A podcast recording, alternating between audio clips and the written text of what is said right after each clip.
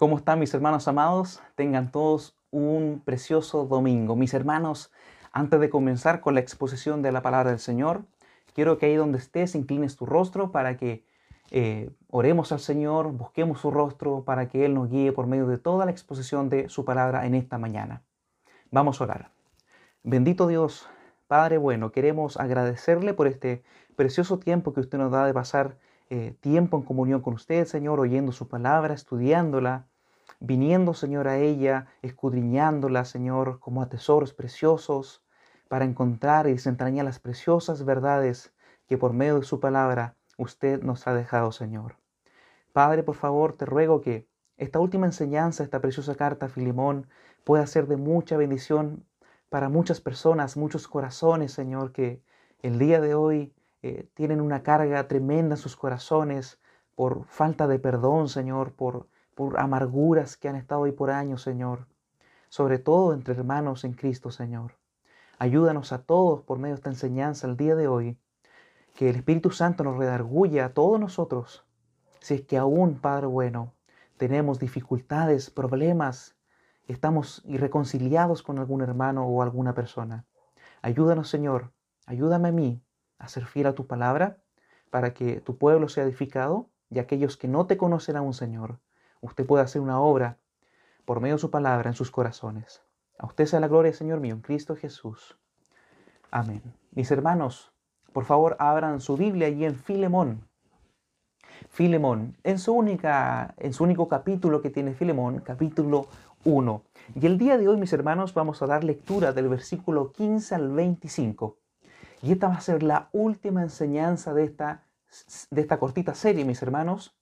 Y esta última enseñanza se ha titulado La intercesión cristocéntrica de Pablo, parte 2. Anteriormente vimos la intercesión eh, cristocéntrica de Pablo, parte 1.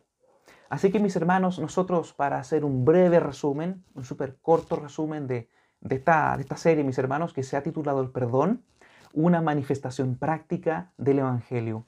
Vimos, mis hermanos, en los primeros versículos, el versículo 1 al 3, un saludo inicial introductorio, mis hermanos, del apóstol Pablo, específicamente a Filemón, pero en consecuencia a su familia y a toda la iglesia que allí en su casa se reunía.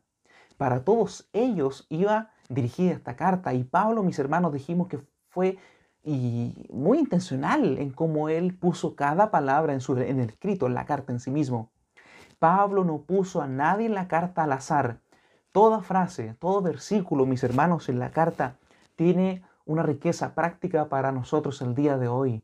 Y Pablo, mis hermanos, esto lo hace incluso en los primeros versículos. Y vimos este, esta enseñanza se llamó una introducción y un saludo, un saludo de introducción inicial. Posteriormente, mis hermanos, del versículo 4 al 7, nosotros vimos el carácter del que perdona. Pablo aquí, mis hermanos, comienza elogiando de una forma legítima el carácter recto que tenía Filemón para con el Señor Jesucristo y por consecuencia para sus hermanos. Porque como dice el versículo, eh, oigo del amor y de la fe que tienes hacia el Señor Jesucristo. Debemos de recordar, mis hermanos, que Filemón tenía una fe viva, una fe activa para con nuestro Señor Jesucristo. Por tanto, vale decir que como él decía que era creyente, él vivía aquella, aquel cristianismo. Su fe no era una fe muerta, era una fe viva que se evidenciaba por medio de sus obras. ¿Cuáles son las obras que todos evidenciaban? En primer lugar, el amor que él tenía para con todos sus hermanos. Y Pablo, mis hermanos, hace esto de una forma intencional. Pablo, por medio de estos versículos, está preparando y pavimentando el camino, no solamente del corazón de Filemón, sino de toda su familia y de toda la iglesia que en su casa se reunía. ¿Para qué? Para continuar del versículo 8 al versículo 14, comenzando con su primera intercesión cristocéntrica. ¿Por qué cristocéntrica, hermanos? Porque dijimos que el corazón de estos textos aquí era el versículo número 12, el cual dice, el cual vuelvo, a enviarte. Tú puedes recibirle como a mí mismo, le dice Pablo.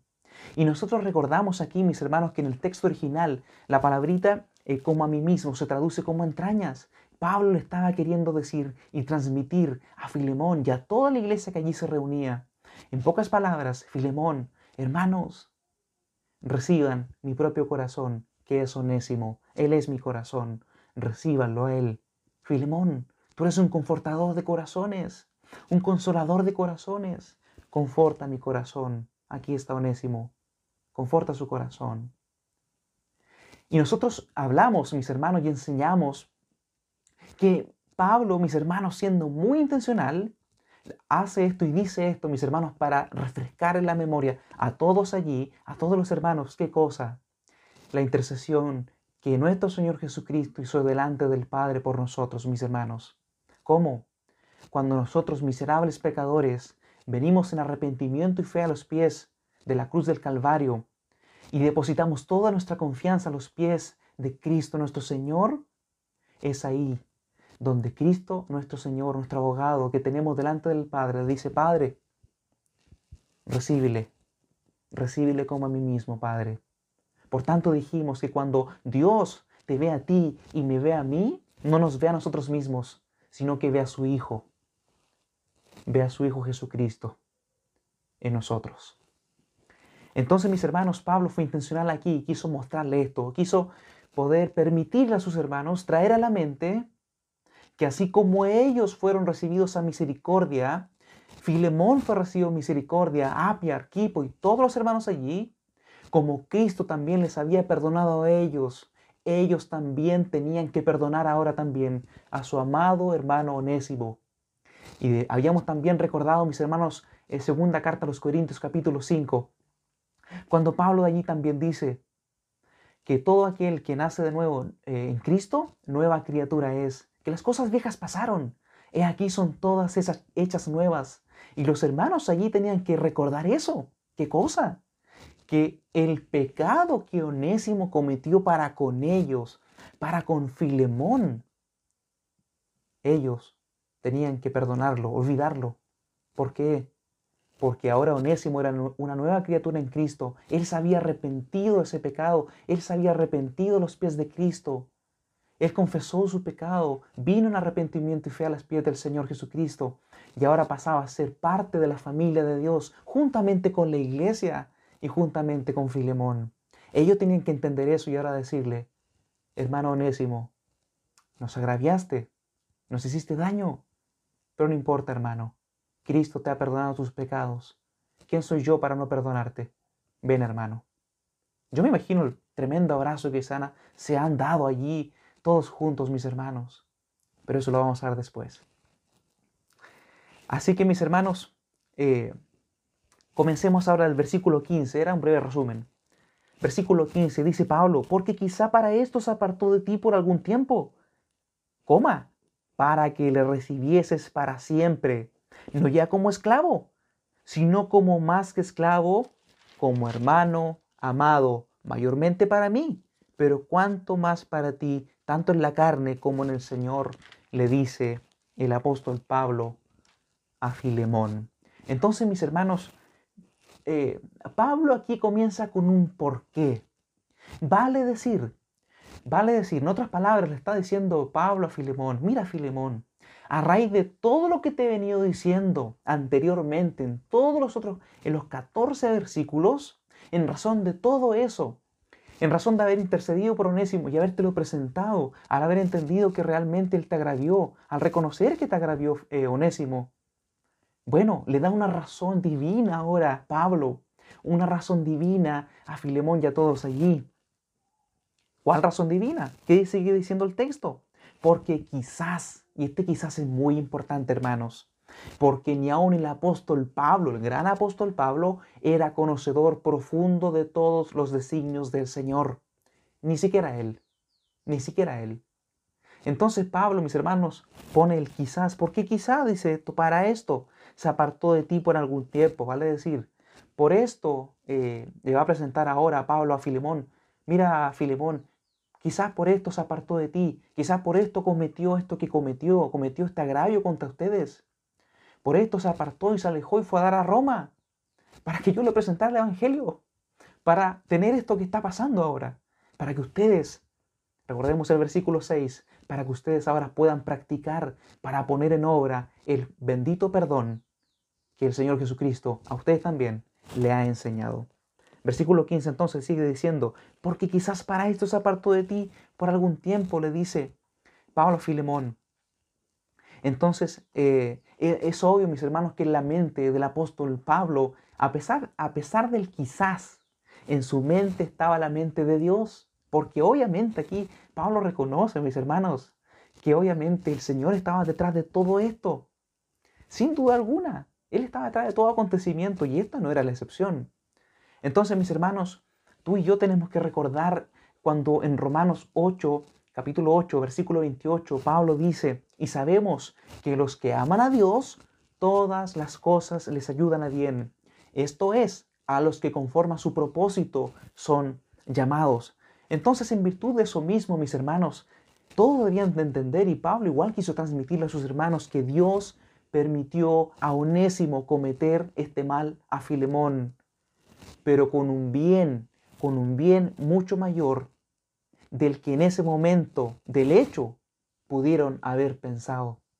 Cuando Onésimo cometió este agravio, cuando probablemente robó lo que robó y se fue, probablemente nadie pensó que mira, Quizás el Señor está detrás de esto. Dejémonos ahí, esperemos en Él.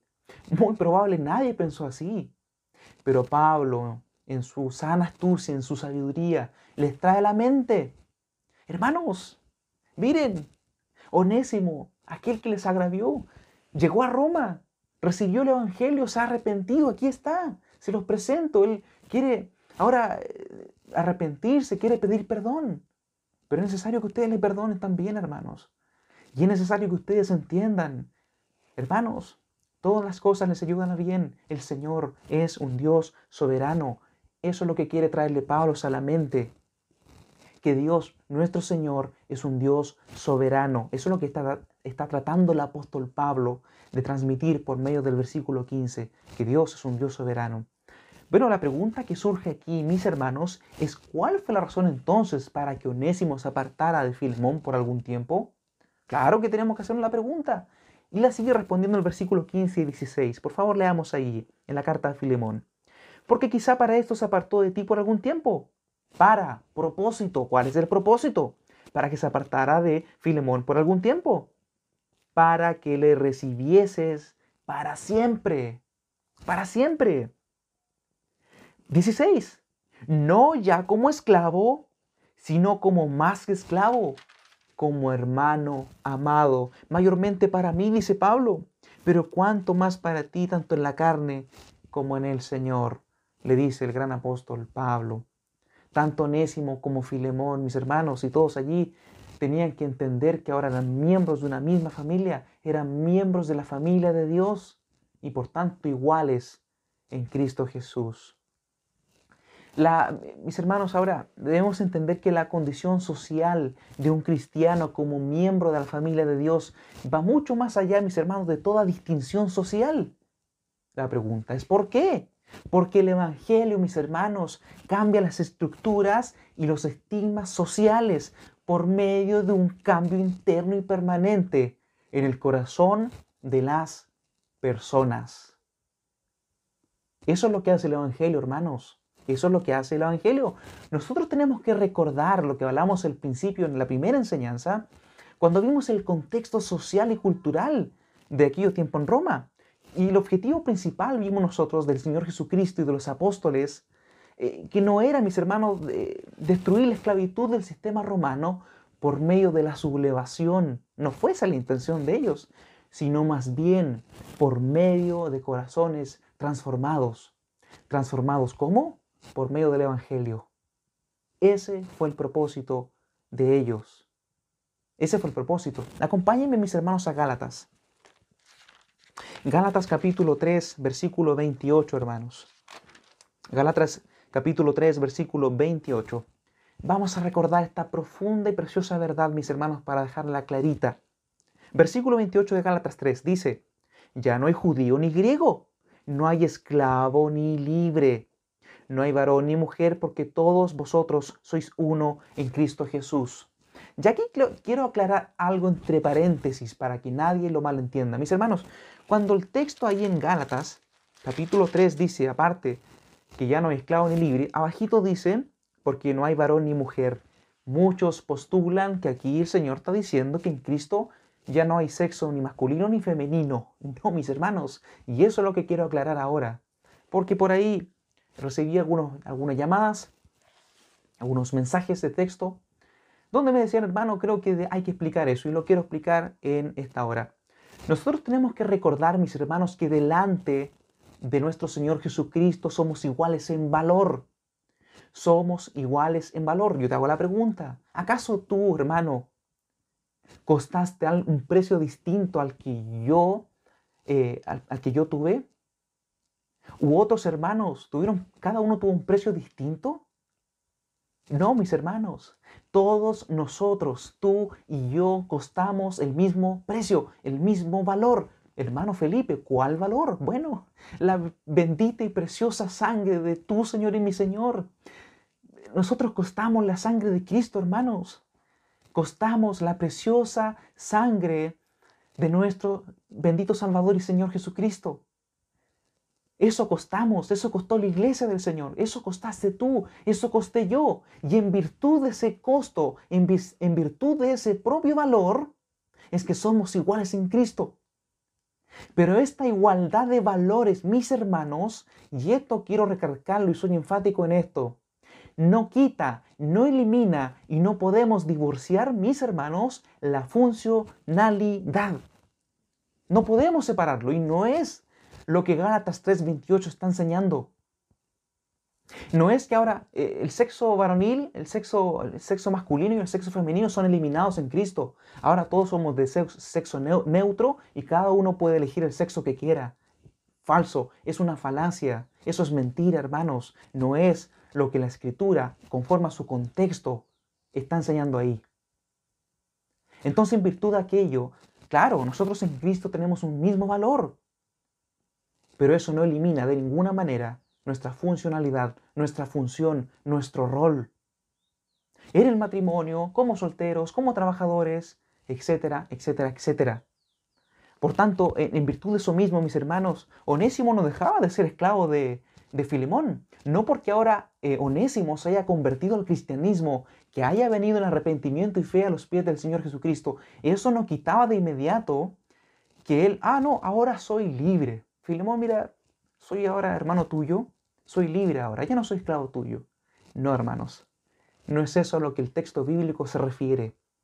Onésimo seguía, seguía siendo esclavo de Filemón, claro que sí, por supuesto que sí. Entonces, ese pasaje de Gálatas 3.28, como dije, no elimina la funcionalidad, mis hermanos.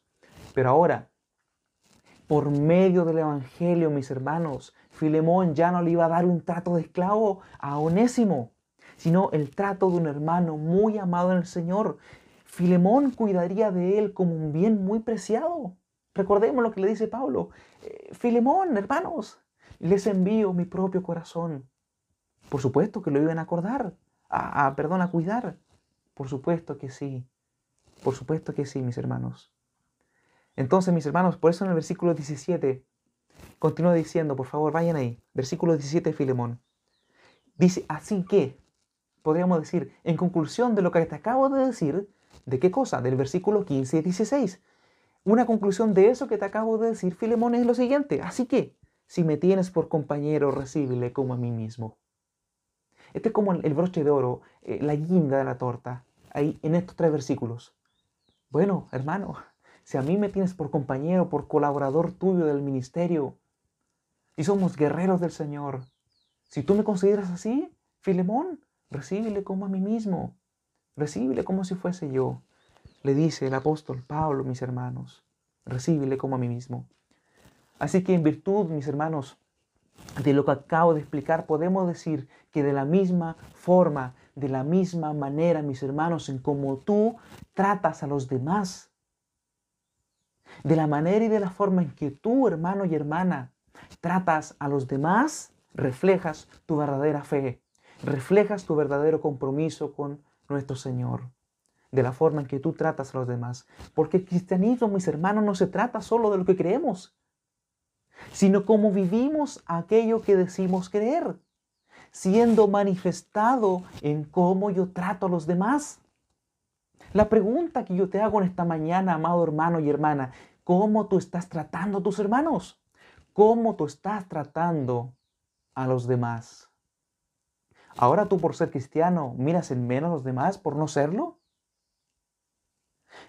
Si algún hermano adinerado, creyente, me está escuchando en esta mañana, tú hermano miras con desprecio en la congregación al hermano que no es tan rico como tú, al hermano que no tiene tanto recurso económico y es más humilde en su forma de vestir, ¿lo miras en menos? ¿Te sientas con él? Hermanos que puedan tener títulos, grandes títulos universitarios. ¿Miras con desprecio a aquellos que no lo tienen en la congregación? ¿Miras con desprecio a aquellos que no tienen grandes títulos como tú? Entre paréntesis, no estoy diciendo que ser rico sea malo o sea pecado. No estoy diciendo que tener grandes títulos sea pecado. Pero cuando tú, hermano, que, tienes una, una, una, una, economía mucho más elevada, miras con desprecio, haces acepción de personas, hermano, tú que tienes grandes títulos, cuando tú miras con desprecio a otros que no lo son, se te transforma en pecado. Y eso es importante que tú lo entiendas. Y entonces es importante en esta mañana que tú, hermano y hermana, entiendas que nosotros reflejamos nuestra verdadera fe y nuestro verdadero compromiso con nuestro Señor Jesucristo en cómo tú tratas a tus hermanos y también cómo tratas a los demás. De eso no hay ninguna duda. Y en este caso en particular, mis hermanos, Filemón debía de ser un vivo ejemplo de perdón para con su ahora hermano Onésimo, como un resultado genuino del Evangelio que él había creído. Por tanto, el perdón, mis hermanos, en esta carta es una manifestación, una manifestación práctica del Evangelio, de la bendita gracia del Señor. Y eso tú también tienes que entenderlo. Si tú eres creyente, si tú dices ser cristiano, el perdón debiese ser una, una manifestación poderosa y profunda, pero una manifestación práctica del Evangelio en el cual tú y yo hemos creído. Entonces, mis hermanos, en razón de, esto mismo que, que, acabamos de ver, Pablo continúa intercediendo por Onésimo y aquí es precioso lo que vamos a entender y el Señor abra los oídos, nuestros oídos espirituales y abra nuestro corazón y nuestro entendimiento para oír su palabra, hermanos. Vayan al versículo 18. Versículo 18. Y si en algo te dañó, le dice Pablo, yo me imagino la ternura con la que Pablo escribe estas palabras a Filemón. Y si en algo te dañó, te debe, ¿quién? Bueno, Onésimo. Y si en algo te dañó, te debe, ponlo a mi cuenta. Yo, Pablo, lo escribo de mi mano, yo lo pagaré. Por no decirte que aún tú mismo te me debes también, le dice en estos dos versículos. Aquí, mis hermanos, en estos dos versículos, tiene, tiene un doble sentido hay dos verdades en nosotros que no tenemos que divorciar de ninguna manera. Hay dos verdades. ¿Cuáles? Que Pablo, o sea, Filemón, mis hermanos, tenía que recordar que él, por medio del discipulado que llevó en su momento a los pies de Pablo, en virtud de aquello, Filemón, claro que se debía a, Pablo. Filemón se debía a Pablo. Por supuesto que sí. Humanamente, había sido Pablo el maestro. Había sido Pablo el mentor. Había sido Pablo el guía había sido su pastor. ¿En qué? En haberlo discipulado y guiado a la gracia del Señor, al Evangelio, a la doctrina de Dios. Pablo fue su maestro y en virtud de aquello, claro, Filemón se debía a su maestro, se debía a Pablo, porque él, por medio de él, Dios usó a Pablo como un canal, como una vía por la cual Filemón fue salvo. Ese es el punto. El primer punto, mis hermanos. Entonces, el versículo 19, claro, por no decirte que aún tú mismo te me debes, en virtud de, aquello mismo. Claro que Filemón se debía a Pablo. Pero también es cierto, mis hermanos, que al mismo tiempo, y esto es lo precioso del texto, al mismo tiempo Pablo quiere refrescarle la memoria no solo a Filemón, no solo a su familia, sino a toda la iglesia presente que estaban así oyendo la, la carta que Pablo les envió. Estaban atentos, fijos, oyendo la carta. Entonces, Pablo, mis hermanos, como tan intencional y tan cuidadoso con lo que dice, quiere refrescarle las memorias a ellos. Y no solo a él, sino a todos. ¿Y qué cosa tenían que recordar? Versículo 18. Y si en algo te dañó, dice la carta, y si en algo te dañó o te debe, ponlo a mi cuenta. Yo, Pablo, lo escribo de mi mano. Yo lo pagaré, dice Pablo. ¡Wow, mis hermanos! No, no, no. ¿No te trae algo a la memoria esto también? ¿No te, algo, no te refresca la memoria de, de alguien que haya dicho lo mismo? Mis hermanos, he aquí la segunda intercesión cristocéntrica de Pablo. ¿Por qué Pablo, mis hermanos, quiere refrescarle memoria a todos allí por medio de estos versículos? Que traigan a la mente a, nuestro, a su Señor Jesucristo, a nuestro Señor Jesucristo. Él fue quien dijo, Padre, si algo te dañó o te debe, ponlo a mi cuenta.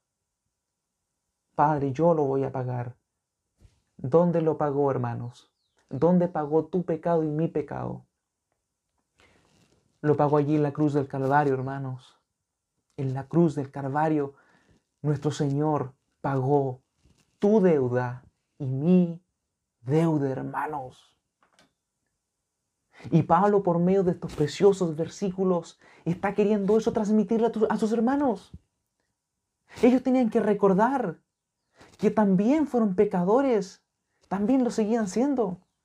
Y cuando vinieron en arrepentimiento y fe a los pies de la cruz, fueron recibidos a misericordia.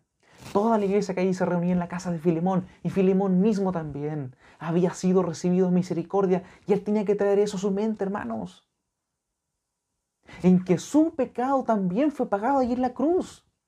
El agravio que ellos cometieron, la transgresión que hicieron a, las leyes de Dios, mis hermanos, ellos también eran deudores y no podían pagar su deuda. Pero Cristo Jesús, en su amor y misericordia, también en lo que ellos le habían dañado y le debían al Señor, Jesucristo, nuestro Señor, bendito Señor y Salvador, le dice, Padre, ponlo a mi cuenta, Padre yo lo voy a pagar. Yo voy a pagar su pecado. Yo voy a pecar su miseria. Yo voy a pagar sus ofensas. Yo voy a pagar por todas sus fornicaciones, sus adulterios, sus malas palabras, su falta de perdón, su amargura, sus mentiras, su egoísmo, su orgullo, su soberbia. Yo voy a pagar por eso, Padre, en la cruz del Calvario. Y nuestro Señor Jesucristo dio su vida allí en la cruz. Brevemente, mis hermanos, Isaías 56. Isaías 53, perdón. Isaías 53. Y vamos a traer a la memoria una preciosa verdad, hermanos, de la palabra del Señor. Porque es momento propicio, hermanos, de, traer esto a la mente. Isaías 53, del versículo 4. Dice así la palabra del Señor, Isaías 53, 4. Ciertamente Él llevó nuestras enfermedades y sufrió nuestros dolores. Y nosotros le tuvimos por azotado y por herido de Dios y abatido. Mas Él, herido fue por nuestras rebeliones, molido por nuestros pecados. Mas él herido fue por nuestras rebeliones, molido por nuestros pecados. El castigo de nuestra paz fue sobre él, y por su llaga fuimos nosotros curados. Todos nosotros nos descarriamos como ovejas, cada cual se apartó por su camino, mas Jehová cargó en él el pecado de todos nosotros. 7. Angustiado él y afligido, no abrió su boca, como cordero fue llevado al matadero y como oveja delante de sus trasquiladores enmudeció y no abrió su boca. Por cárcel y por juicio fue quitado y su generación. ¿Quién la contará? Ese fue el precioso sacrificio de nuestro Señor Jesucristo allí en la cruz del Calvario. Padre, si algo te dañaron, si algo te deben, Padre, ponlo a mi cuenta. Yo lo pagaré.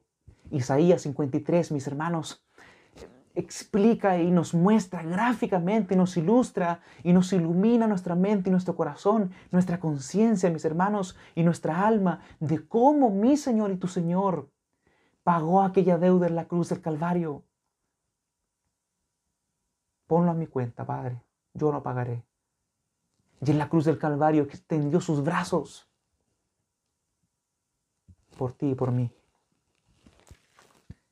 Y esto es lo precioso, mis hermanos, que sin lugar a dudas, en la intencionalidad de Pablo, en su sabiduría, en su tacto, en su tino, que Pablo tenía, y como quería también, obviamente, que fueran reconciliados los hermanos y pudieran buscar el perdón entre todos, que los hermanos pudieran perdonar a Onésimo.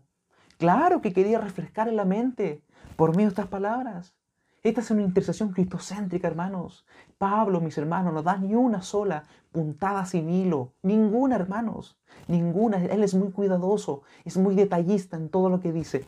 Y estas palabras del versículo 18 y 19 no son la excepción. Ellos tenían que recordar esto mismo. Cuando Jesucristo en la cruz decía las mismas palabras, por ellos, por ti y por mí. Padre, Padre, si en algo te dañaron o te deben, ponlo a mi cuenta. Yo lo pagaré. Yo lo pagaré. En cuanto nosotros, mis hermanos, teníamos que recordar que teníamos una deuda que no podíamos pagar. Tú y yo y los hermanos allí en Colosas tenían una deuda infinita porque habían transgredido las leyes de un Dios infinito. Y la paga, mis hermanos, era infinita. La paga, mis hermanos, no podía costearla con todo, ni todas las joyas del mundo, ni con todo el oro, ni con toda la plata, ni con nada, mis hermanos. No podían pagarla. Tú no podías pagarla. Yo tampoco podía pagar esa, esa deuda que tenía para con Dios. Era culpable, tenía que pagar. Y es en ese momento, mis hermanos, al entender el precioso y bendito y glorioso Evangelio de nuestro Señor Jesucristo, es que en Él él solamente podía pagar esa deuda por ti y por mí, y también por la iglesia, que en la casa de Filemón se reunía, y fue el mismo quien pagó por los pecados de Onésimo también. Y Filemón y todos ahí tenían que entender esto, mis hermanos. En ese momento, la justicia de Cristo, cuando los hermanos allí, cuando Filemón vino en arrepentimiento y fe, cuando tú veniste en arrepentimiento y fe, cuando yo deposité toda mi confianza en mi Señor Jesucristo, en su sacrificio sustitutivo por mí allí en la cruz del Calvario, fue en ese momento en que me es imputada su justicia. Toda su santidad, mis hermanos, toda la pureza de Cristo, toda su justicia, todo lo impecable que Él era, mis hermanos, se nos es imputado. Pero no es hasta que tú y yo venimos en arrepentimiento y fe a sus pies Amado oyente, amada oyente que me puedas estar escuchando en esta mañana, si tú aún no conoces a este precioso Dios, a este maravilloso Dios que ha dado el primer paso y ha tenido la iniciativa de Él, siendo Él el ofendido, del dar el primer paso para que nosotros seamos perdonados. Oiga, pero ¿y cómo Él dio el primer paso? Mandando a su, a su único hijo a morir en la cruz por ti y por mí. Él pagó lo que tú debes al Señor. Él pagó lo que tú nunca podrás pagar. Él lo pagó. Él lo pagó ahí en la cruz. Nosotros, mis hermanos, al hacer esto, al venir en arrepentimiento y fe a los pies de nuestro Señor, se nos es imputada su justicia. Todo sin tú ni yo merecerlo. Porque ni tú ni yo hicimos nada para merecer el perdón de Dios. No hicimos nada para merecer su gracia, su misericordia, hermanos. No hicimos absolutamente nada. Como dice John Piper, mis hermanos, lo único nosotros que contribuimos a la salvación es nuestro propio pecado que crucificó a nuestro Señor en la cruz. Lo único, nuestro propio pecado, nuestra miseria, hermanos, nuestra miseria, querido y querida oyente.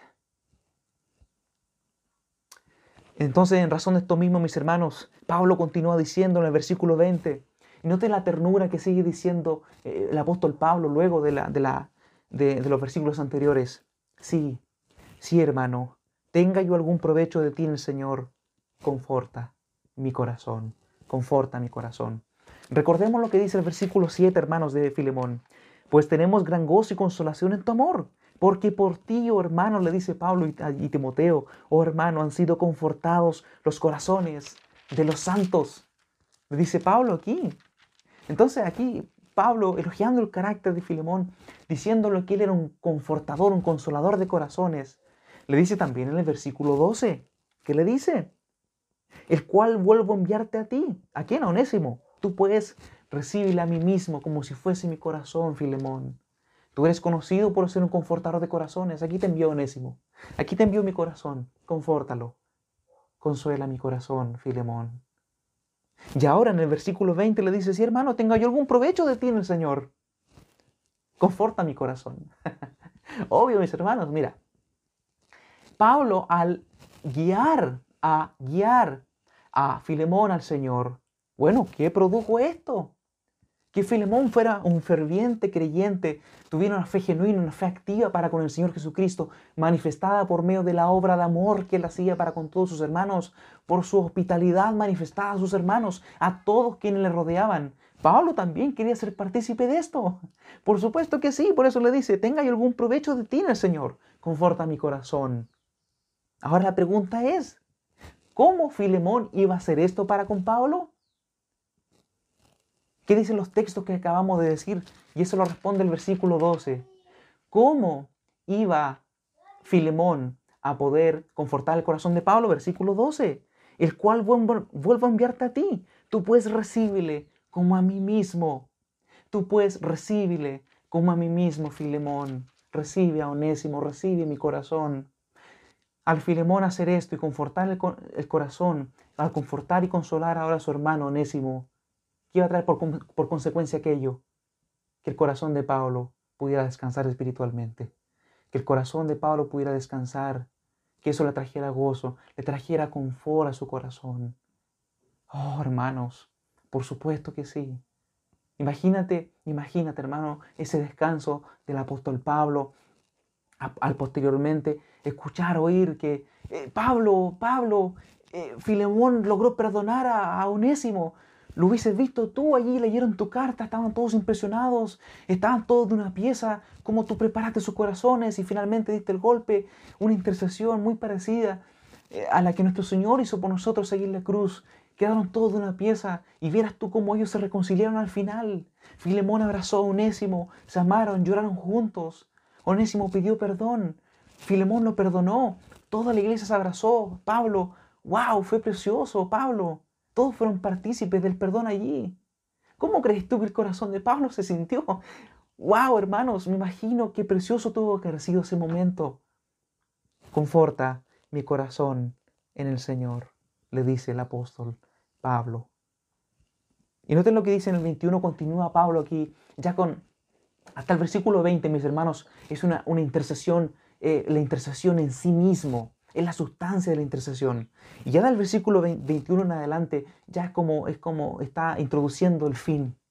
Suena que raro, pero como que empieza introduciendo el fin. Ya Pablo dice en el versículo 21, te escribo, te he escrito, perdón, confiando en tu obediencia, sabiendo que harás aún más de lo que te digo.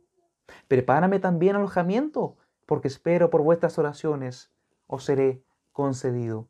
Pablo, mis hermanos, sabía Sabía que su hermano haría mucho más de lo que le pidió. Filemón haría lo que Pablo en amor, con delicadeza, continuo, con cuidado le pidió y lo iba a hacer aún más. Y aquí, mis hermanos, es donde nosotros asumimos como cristianos en que Filemón posteriormente a esto le concedió la libertad completa a Onésimo. La libertad completa a Onésimo. Vale decir que ya no sería más su esclavo por la ley. ¿Se entiende eso, hermanos? Recuerden que delante explicamos algo en Gálatas 3:28. No hay esclavo ni libre, no hay varón ni mujer, no eh, griego ni, ni, griego ni, eh, ni judío. Y dijimos que eso no quita que uno siga siendo judío, el otro siga siendo gentil, que uno siga siendo hombre, el otro mujer, el otro esclavo, el otro libre. Todos somos uno en Cristo. Tenemos el mismo valor para con nuestro Señor, pero no quita el rol ni la funcionalidad. Y eso es importante entenderlo. Y nosotros delante lo explicamos. Entonces dijimos que aquí Pablo, en los versículos anteriores, en ninguna parte le dice, mira Filemón, te pido que dejes libre a Onésimo. No le dice eso, hermanos. Pablo apela al punto que realmente significa Gálatas 3:28. Filemón, ahora es tu hermano en Cristo. Trátale como tal, recíbelo, perdónalo. En ninguna parte le, le dice que lo deje libre, explícitamente. Pero aquí en el versículo 21, implícitamente Pablo está asumiendo y confiando en el amor de su hermano, en la fe de su hermano, en que iba a ser mucho más de lo que Pablo le estaba pidiendo en estos versículos. En todo, del versículo 20 hacia arriba, Filemón iba a hacer mucho más de eso que Pablo le estaba pidiendo. Por eso asumimos que Pablo lo que le está queriendo transmitir a Filemón es, Filemón, yo sé que tú le vas a perdonar, tú lo vas a recibir, se van a reconciliar, vas a confortar el corazón de él, pero sé que vas a hacer mucho más. Y aquí asumimos nosotros que Filemón le dio, le facilitó, le concedió la libertad completa a Onésimo. Ya no sería más su esclavo por la ley, sería ahora un hombre libre, pero muy probablemente Filemón seguiría al servicio de la iglesia y de ellos también. Y desde luego, al ser Filemón acaudalado, sin lugar a duda le iba a dar cobijo a su hermano. ¿Cómo no, hermanos? Por supuesto, si Onésimo tenía un corazón bondadoso, hospitalario, lleno de amor, ¿cómo no? Iba a ser su hermano más amado en el Señor ahora. Por eso Pablo le dice, te he escrito confiando en tu obediencia, sabiendo que harás aún más de lo que te digo. Y el versículo 22 dice, prepárame también alojamiento, porque espero que por vuestras oraciones os seré concedido. Pablo, mis hermanos, tenemos que recordar que él no dice nada al azar. Pablo no ha dicho ni una sola palabra al azar o a la suerte. Pablo en el versículo 22 lo que está queriendo transmitirle a Filemón y a la iglesia que allí se reunía es lo siguiente. Hermanos, yo sé que ustedes van a hacer esto, pero miren, yo pretendo ir a visitarlos. ¿Qué va a quedar en la mente de la iglesia? Chuta, si nosotros no hacemos lo que Pablo dice, qué decepción para Pablo va a ser que una iglesia con falta de amor, con falta de perdón, una iglesia que no ha entendido la intercesión cristocéntrica, una iglesia que no ha entendido la intercesión de nuestro Señor Jesucristo delante del Padre. ¿Qué decepción iba a ser para Pablo eso? Más aún, si Pablo reconoce el carácter virtuoso, el carácter recto que ha tenido Filemón para con el Señor, todos conocen tu amor, tu hospitalidad. Si, según lo que dice el versículo 22, prepárame también alojamiento porque espero ir a verlos, y Pablo llega a verlos y la iglesia no se ha reconciliado con Onésimo, todo lo contrario, tomaron represalias contra él. ¿Qué puede haber pensado Pablo? Son unos hipócritas. Y muy probable haya tenido que disciplinarlos Pablo. Entonces Pablo no hace, nada, no hace nada a la suerte. Pablo lo hace todo con intención. Pero obviamente lo hace sanamente, hermanos. Pablo sabía que sus hermanos iban a actuar de una buena manera. Pero la iglesia debía entender que Pablo también quería ir a verlos para que también su corazón se alegrara y se llenara de gozo al ver cómo ellos ahora practicaban la verdad. Vale decir, practicaban el perdón que ellos mismos habían recibido y habían sido partícipes y conocedores en Cristo Jesús. Eso es lo que Pablo quiere transmitirle, hermanos. Esta preciosa carta del apóstol Pablo a Filemón, intercediendo Pablo por Onésimo. Ya en el versículo 23 al 25 dice la palabra te te saludan Epafras, mi compañero de prisiones por Cristo Jesús, Marcos, Aristarco, Demas y Lucas, mis colaboradores. La gracia de nuestro Señor Jesucristo sea con vuestro espíritu. Amén. Y aquí termina la carta, mis hermanos. Aquí termina la carta. Epafras, mis hermanos, sin lugar a dudas, era conocido ahí en Colosas. Él había fundado la iglesia allí. Marcos había acompañado a Pablo junto con Bernabé en su primer viaje misionero, Aristarco, mis hermanos, era un, un creyente judío que había acompañado al apóstol Pablo en momentos muy difíciles, como el alboroto en Éfeso o cuando fueron, eh, viajaron a Roma en barco y este naufragó. Allí estuvo Aristarco. Lucas, sin lugar a dudas, acompañó a Pablo en su tercer viaje misionero. Y Demas, mis hermanos, fue fiel al apóstol Pablo, fue fiel al Señor. Pero dice la Escritura que solamente por un tiempo. Porque según lo que dice segunda carta a Timoteo, capítulo 4, versículo 10, Demas se apartó amando a este mundo. Ahora, lo interesante es que Pablo haya puesto a estos hombres aquí, tampoco está al azar. ¿Qué quería transmitirle a Filemón? Filemón, si la carta hubiese sido escrita, no sé, a otro, a otro, er, otro colaborador, muy probablemente Pablo hubiese puesto a Filemón aquí al final. ¿Por qué? Lo que quería transmitirle a Filemón y a todos allí era lo siguiente. Filemón, mira, tanto eh, Marcos, Aristarco, Demas, Lucas, mis colaboradores, así como tú, están aquí conmigo. Ellos son, eh, están claros con lo que pasó con Onésimo y contigo. Ellos están pendientes al tanto de lo que tú vas a hacer, de cuál va a ser la, la resolución, el veredicto que tú vas a dar. Entonces Pablo lo pone aquí para que Filemón también Es como, es como un sello más, hermanos, un aseguramiento más de Pablo para que Filemón y todos allí actúen de una forma piadosa, actúen de una forma cristiana, actúen como es digno del Evangelio. Por eso Pablo puso aquí a estos colaboradores que también estaban pendientes de Filemón y lo que allí había acontecido. Entonces Filemón debía decir, wow, mis compañeros de milicia, mis colaboradores por la extensión del Evangelio también están allí, están al tanto de lo que ha pasado aquí. ¿Cómo yo no voy a manifestar este carácter piadoso? ¿Cómo yo no voy a manifestar el amor y el perdón hacia con mi hermano Onésimo? Asimismo como mi, Señor me lo ha manifestado a mí. En lo que eh, Filemón seguramente pensó allí donde estaba. El versículo 25, mis hermanos, aquí dice, eh, la, gracia de nuestro Señor Jesucristo sea con vuestro espíritu. Amén, dice el apóstol Pablo y finaliza. Ahora este punto, en este punto Filemón, mis hermanos, ya debió estar más que persuadido de, su necesidad de perdonar a Onésimo. Pero en caso de que él necesitara fortaleza para hacerlo, Pablo añade estas palabras. Esta conocida bendición, mis hermanos, final, es más que una bendición final, mis hermanos, es una oración del apóstol Pablo para con Filemón, para con su familia y para con toda la iglesia que en su casa se reunía. Porque ellos, sin lugar a duda, mis hermanos, necesitaban de esta gracia. Y Pablo ora por ellos para que reciban esta gracia, la gracia necesaria para poder perdonar y reconciliarse con Onésimo. Pablo sabe muy bien, mis hermanos, Pablo sabe muy bien que no se puede llevar a cabo el perdón, mis hermanos, y la reconciliación en la carne. Pablo esto lo tiene más que claro, porque en la carne, mis amados hermanos, tú oyente que me estás escuchando, todos sabemos el dicho que se dice en el mundo, el que me la hace, me la paga. Así es el mundo. ¿Me la hizo? Yo se la hago. Me hizo mal, yo la pago con más mal. Me hizo mal, yo me voy a vengar. Eso es lo que nosotros pecaminosamente y antes cuando estábamos en el mundo también pensábamos.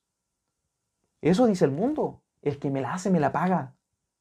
Entonces en nuestra carne, en, nuestra, en, nuestro, eh, en, nuestro, en nuestro pecado, mis hermanos, en nuestra carne, el que me la hace, me la paga. Y para Filemón y para todos allí, más de alguno, debió ser muy difícil también. A buenas y a primera, te perdono, Onésimo, tranquilo, no te preocupes. Seguramente también fue difícil para ellos, mis hermanos, en la carne. Entendamos eso. En la carne también debió ser difícil. Por eso el apóstol Pablo, con un corazón verdaderamente pastoral y paternal, preparó sus corazones antes, con cuidado, con ternura, los preparó para presentarles a Onésimo y decirle, hermanos, hermanos, he aquí, he aquí su hermano Onésimo, recíbanle como a mí mismo. Pablo hizo esto con intención, hermanos, sin lugar a dudas que lo hizo. Entonces Pablo conocía esta verdad, mis hermanos. El que me la hace, me la paga. Entonces, mis hermanos, tampoco es posible mediante la ley poder también cumplir esto que Pablo estaba exigiendo. Tampoco se podía por la ley, tampoco se podía por la carne. Y aunque Filemón no podía perdonar a Onésimo en sus propias fuerzas, sí era posible mediante la gracia de nuestro Señor Jesucristo, que obraba en su vida y en la vida de todos los creyentes allí en Colosas. Pablo oraba para que Filemón desplegara la misma gracia que le permitió a Cristo perdonarlo a él.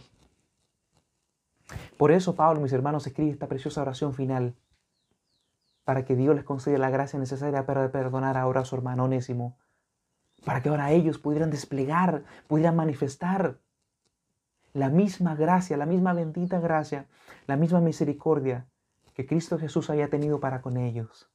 Por eso Pablo le dice estas preciosas palabras al final.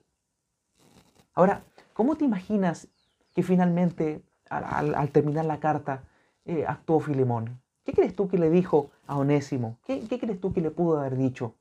Quizás le dijo algo como esto. Onésimo, tú eres mi esclavo, pero más que eso ahora eres mi amado hermano en Cristo. Y ya sé, querido Onésimo, que en Cristo Jesús, que Él ha perdonado tus pecados, Onésimo. Yo sé que Él, Él ha perdonado todos tus pecados. Yo sé que huiste de mí, pero te perdono, amado hermano. Y con la ayuda de Dios, Deseo ser para ti el mejor amo y el mejor hermano posible. Bienvenido a casa, Onésimo. ¿Tú te imaginas esa, esa escena, hermano? ¿Hermana? ¡Wow, hermanos, qué precioso! Yo me lo imagino, como lo, lo veíamos delante, hermanos. ¡Wow, qué precioso! Mis hermanos, el perdón es maravilloso.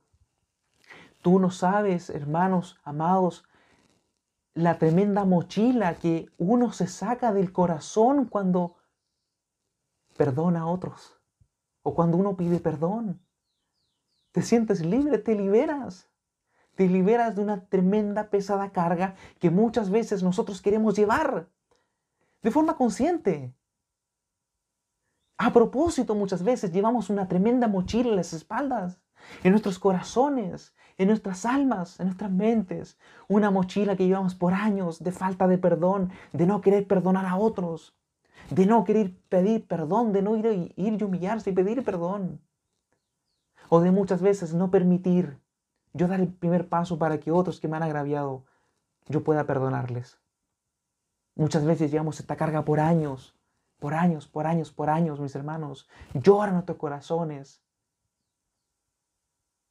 por la falta de perdón y la amargura, la profunda amargura que los corazones esto provoca. Así que mis hermanos, imagínense esa escena preciosa y maravillosa allí en la iglesia en Colosas, recibiendo a Onésimo, todos contentos, gozándose, alegres, gozosos en el Señor. Gracias, Padre bendito, por mostrarnos tu bendito amor, tu gracia, tu misericordia. Y, y Filemón diciendo, gracias, Señor, porque me has permitido entenderlo. Y en razón de eso ahora puedo entender que debo perdonar a mi hermano por, por muy grave lo que me haya hecho. Pero lo que yo hice delante de ti, Señor, fue mucho peor. Tenía una deuda infinita para contigo, Señor. Y tú has mandado a tu Hijo morir en la cruz. Señor, ¿yo merecía eso? Por supuesto que no. Y ni tú ni yo merecíamos eso, hermanos. Querido oyente, querido oyente, ni tú tampoco mereces ese perdón. Tampoco lo mereces. Pero Dios en su infinito amor y misericordia ha mandado a su único Hijo a morir en la cruz. Él a pagar por lo que tú y yo debíamos. La reconciliación, mis hermanos, significa restaurar relaciones. Cristo, mis hermanos, nos reconcilió con Dios por medio de su obra expiatoria. Y nos reconcilió, mis hermanos con Dios y también con otros. Muchas veces, mis hermanos, humanamente ponemos barreras y se levantan, se levantan muchas barreras sociales, la gente, la raza, el nivel social, el sexo, lo económico, diferencias de personalidad, pero Cristo, mis hermanos, puede derribar todas esas barreras. Jesucristo cambió la relación, cambió la relación entre Onésimo y Filimón de una forma radical, de esclavo a hermano amado en el Señor. Solo en Cristo Jesús, amado oyente, amada oyente, solo en Cristo Jesús nuestras relaciones personales con otros pueden ser mejoradas, pueden ser remediadas, pueden ser transformadas a una amistad profunda, a un amor sincero, a un amor genuino. Y eso es importante entenderlo. Si en esta tarde, perdón, si en esta mañana tú no conoces al Señor Jesucristo todavía, no conoces la obra expiatoria allí en la cruz del Calvario, si tú aún no has venido en arrepentimiento y fe y tienes falta de perdón en tu corazón, si aún tú tienes una enorme mochila en tu espalda, una enorme mochila en tu alma, pesada, que no has podido perdonar, no has querido perdonar a aquellos que te han agraviado, debes venir urgentemente a los pies de la cruz del Calvario, arrodillarte y decir, Señor, no te conozco, Jesús. No te conozco, Dios. Pero yo quiero, me arrepiento de mi pecado, me arrepiento de lo mal que he hecho. Necesito tu perdón. Para que ahora que tú manifiestes tu perdón para conmigo, yo pueda ahora exteriorizarlo, manifestarlo también a otros, perdonando a otros.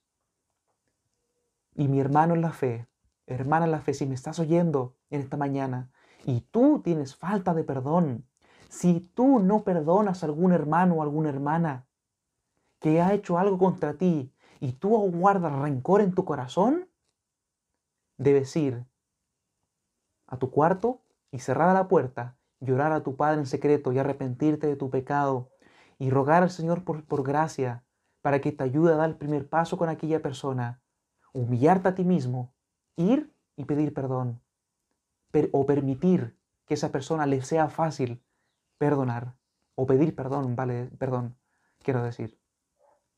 Permitir aquel perdón. Hermanos, el perdón es tan necesario en la vida del creyente.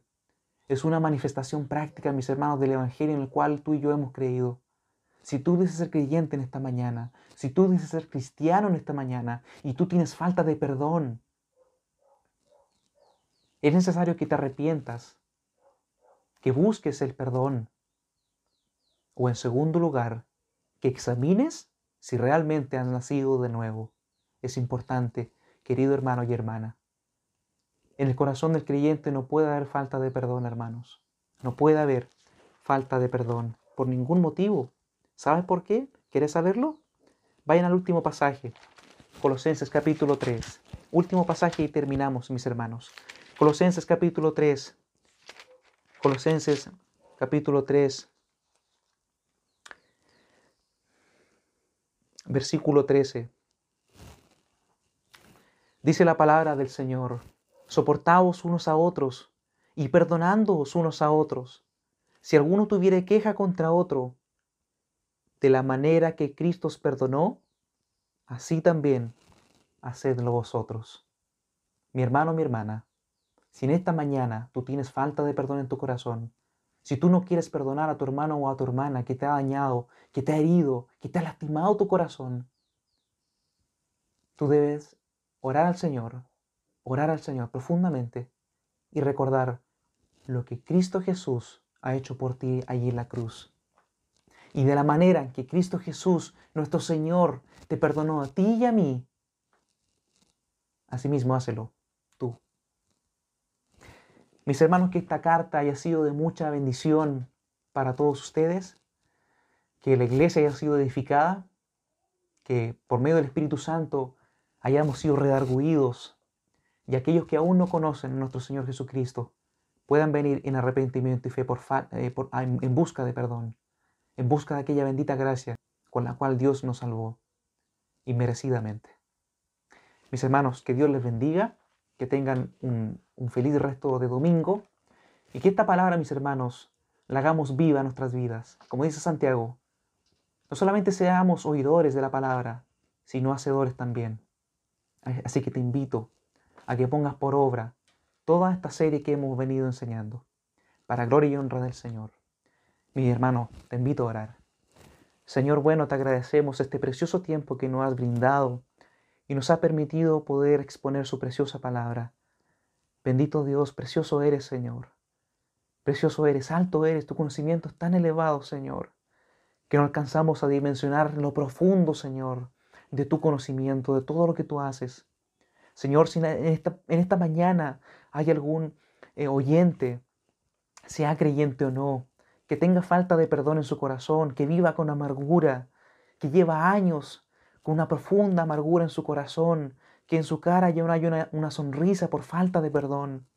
Te ruego, Señor, que por medio de esta enseñanza de esta, de esta mañana tú puedas haber hecho o puedas estar haciendo una obra en los corazones, Señor.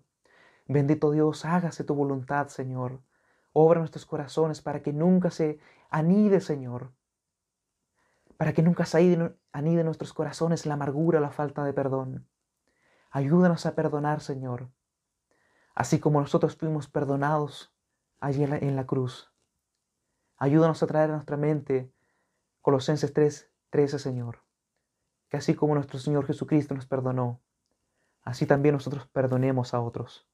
Ayúdenos, Padre. Solo a ti sea la gloria, Señor, en Cristo Jesús. Amén. Que el Señor les bendiga, mis amados hermanos.